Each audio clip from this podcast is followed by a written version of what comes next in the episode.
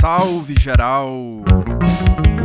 Sejam bem-vindas, bem-vindos e bem-vindos ao Toró Sociológico, um projeto de extensão da Universidade Federal de Juiz de Fora. O Toró foi criado pelo Grupo de Pesquisa, Extensão e Ensino de Sociologia e pelo Laboratório de Ensino de Ciências Sociais da UFJF. Quem está falando aqui é o Júlio. Chafariz é uma sequência de podcasts criada e utilizada no contexto do ensino remoto emergencial no nosso colégio de aplicação. Depois, manda um e-mail pra gente. Conta o que você tá achando do nosso trampo. Já é? O endereço é torossociológico.gmail.com Então, bora se banhar no chafariz.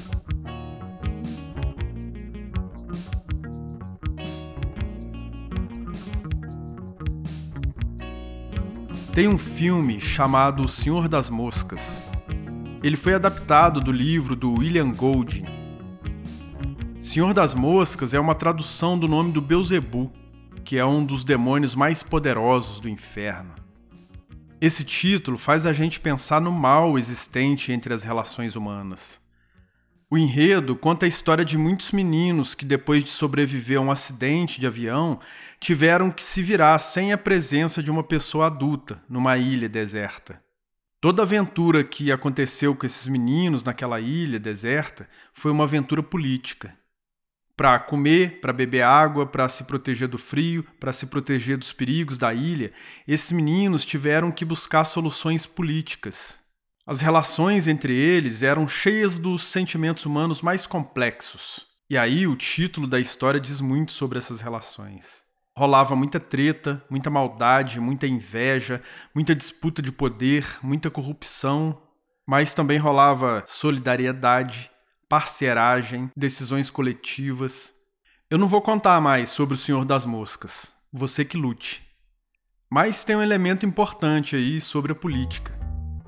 Eu poderia simplesmente te dizer que a política é a arte de conquistar, manter e conter o poder. Mas isso você já sabe, ou pelo menos imagina. Eu quero falar de uma definição mais poética. Eu adaptei ela a partir da leitura que eu fiz do filósofo Aristóteles. A política é o conhecimento que tem por objetivo obter a felicidade humana. Acho lindo.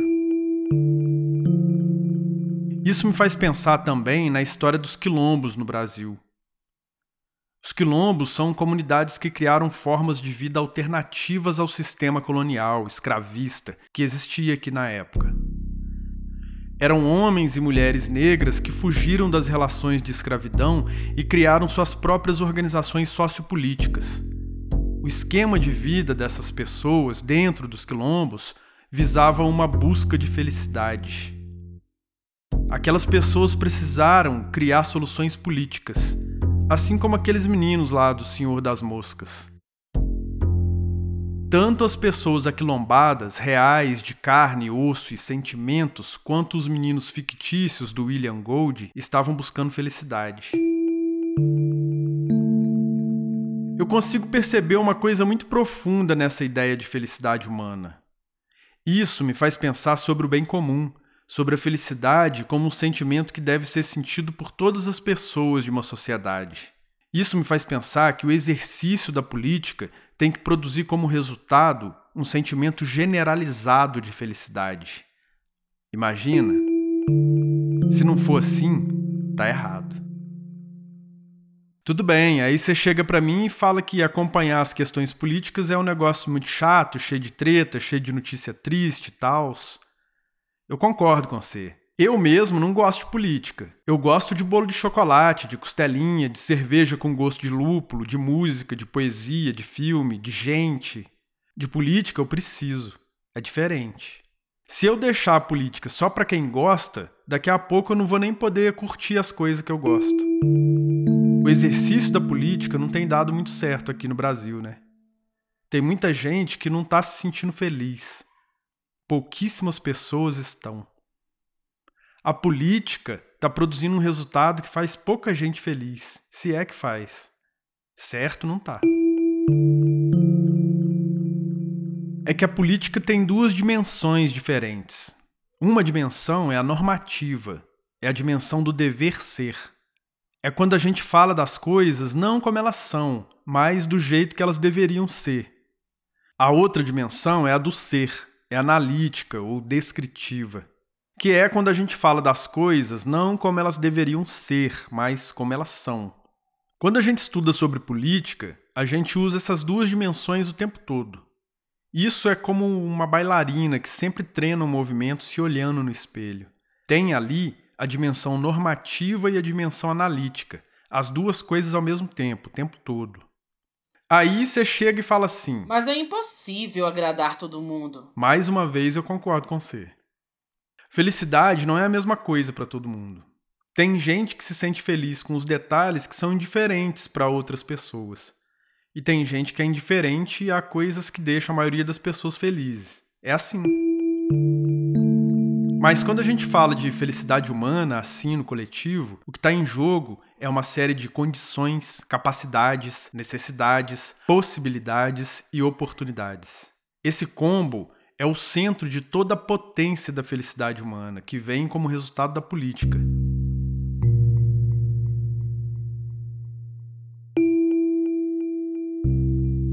Abre parêntese. Potência tem o mesmo sentido do verbo poder, indicando possibilidade. Uma coisa é o que é possível, outra coisa é aquilo que a gente consegue realizar dentro das possibilidades. Quando a gente usa esse termo desse jeito, quer dizer que a gente poderia estar muito melhor diante das possibilidades. Significa que a gente tem potência para conseguir viver melhor do que a gente vive de fato. Por exemplo, a gente poderia estar tá com quase toda a população vacinada hoje, mas não está. Potência para isso a gente tem. Fecha parêntese.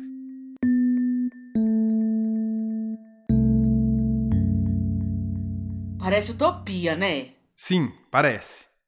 É utopia. Mas isso não significa que é um troço inatingível. A palavra utopia vem de não lugar. Ou seja, é um lugar que não existe. Ou melhor, é um lugar que ainda não existe. Pode existir. O que era sonho virou terra. Lembra dos quilombos? Nojo, eu boto fé. Sempre quando eu vou perdendo as esperanças perante tantos acontecimentos tristes no mundo, eu penso nos antepassados. Eu imagino eles sonhando com um mundo sem a colonização, sem a escravidão. Sem a utopia deles, se pá, a gente não estaria aqui. É triste, mas me dá forças para acreditar que ainda podemos transformar o mundo de alguma forma.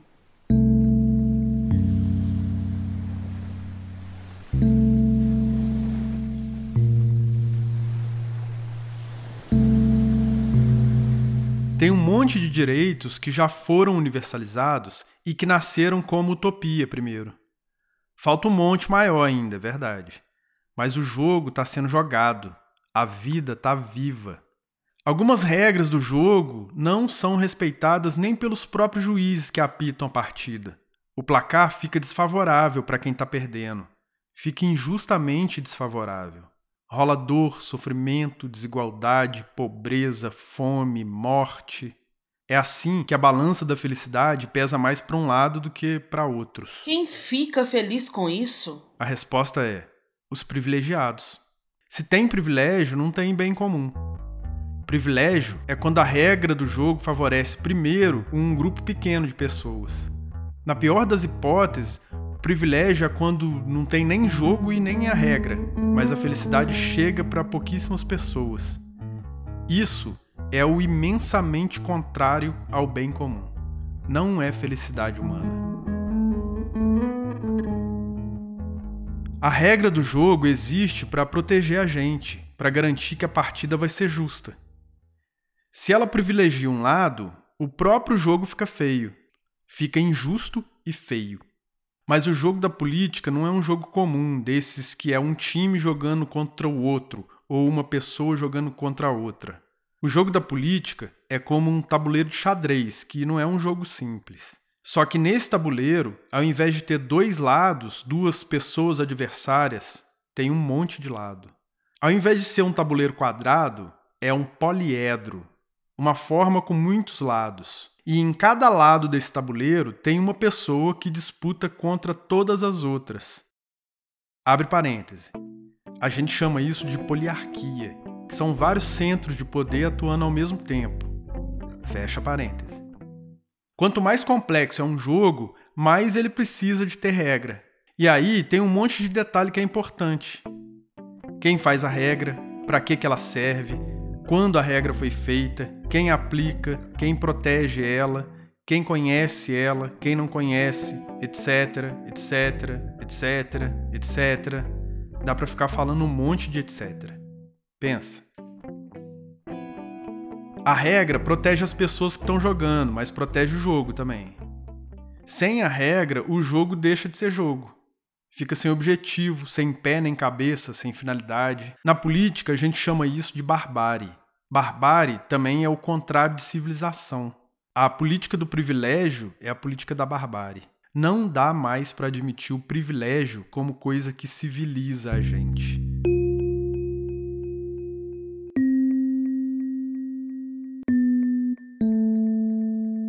Privilégio é uma espécie de felicidade cheia de culpa.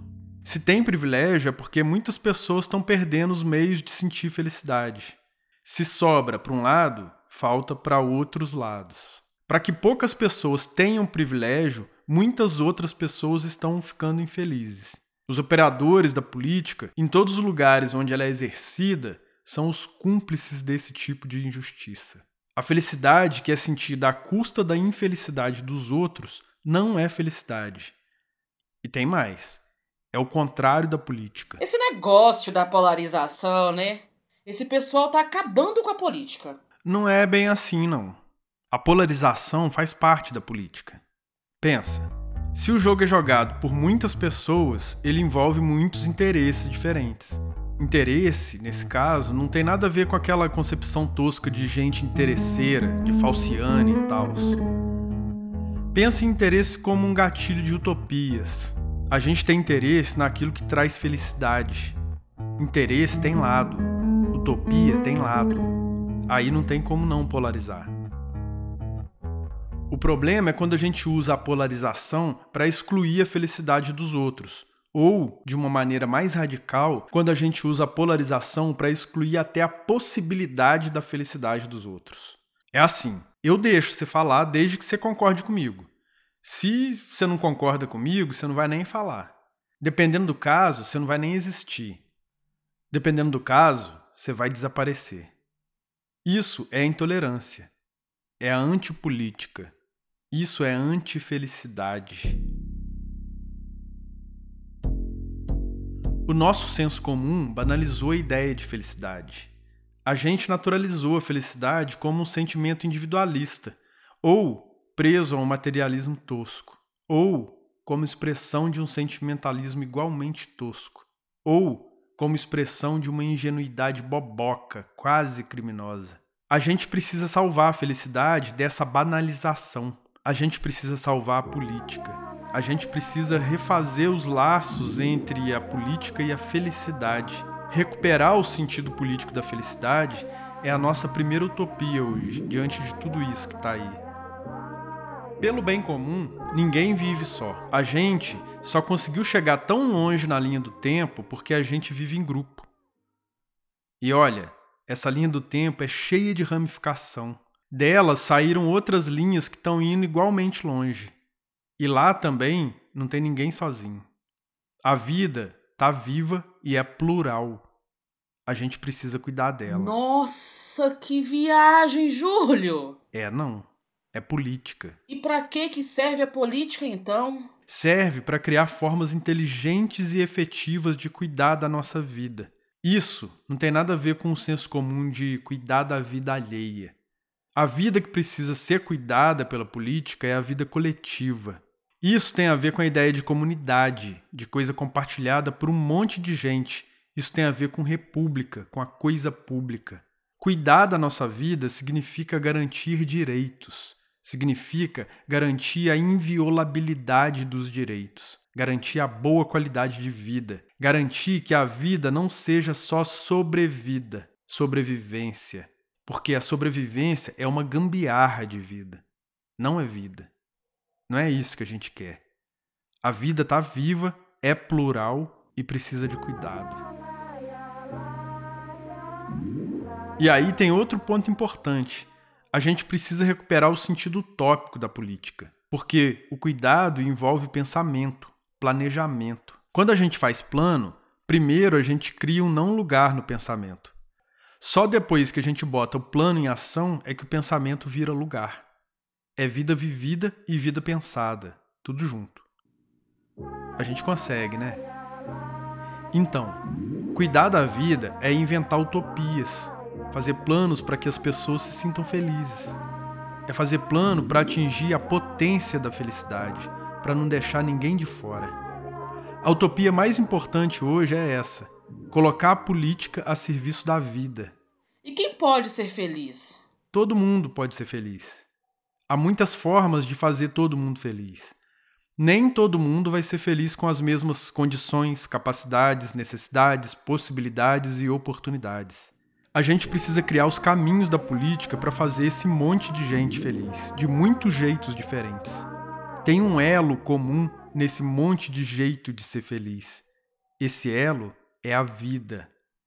Ouve essa braba que o pastor Henrique Vieira lançou na música de abertura do disco do MC. amor, eu mudarei o curso da vida, farei um altar para comunhão. Nele eu serei um com o mundo até ver o ubuntu da emancipação, porque eu descobri o segredo que me faz humano. Já não está mais perdido o elo. O amor é o segredo de tudo e eu pinto tudo em amarelo. Em nome da vida, fica a sentença mais importante que a gente pode aprender com essa definição de política do Aristóteles. Ninguém pode ser feliz enquanto houver uma pessoa infeliz. Vou até repetir. Ninguém pode ser feliz enquanto houver uma pessoa infeliz. Você pode até dizer que eu sou um sonhador, mas eu não sou o único.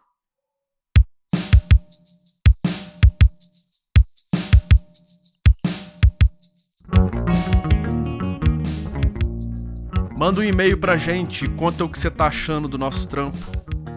O endereço é torossociológico.gmail.com Já é? Ósculos e amplexos. Tchau!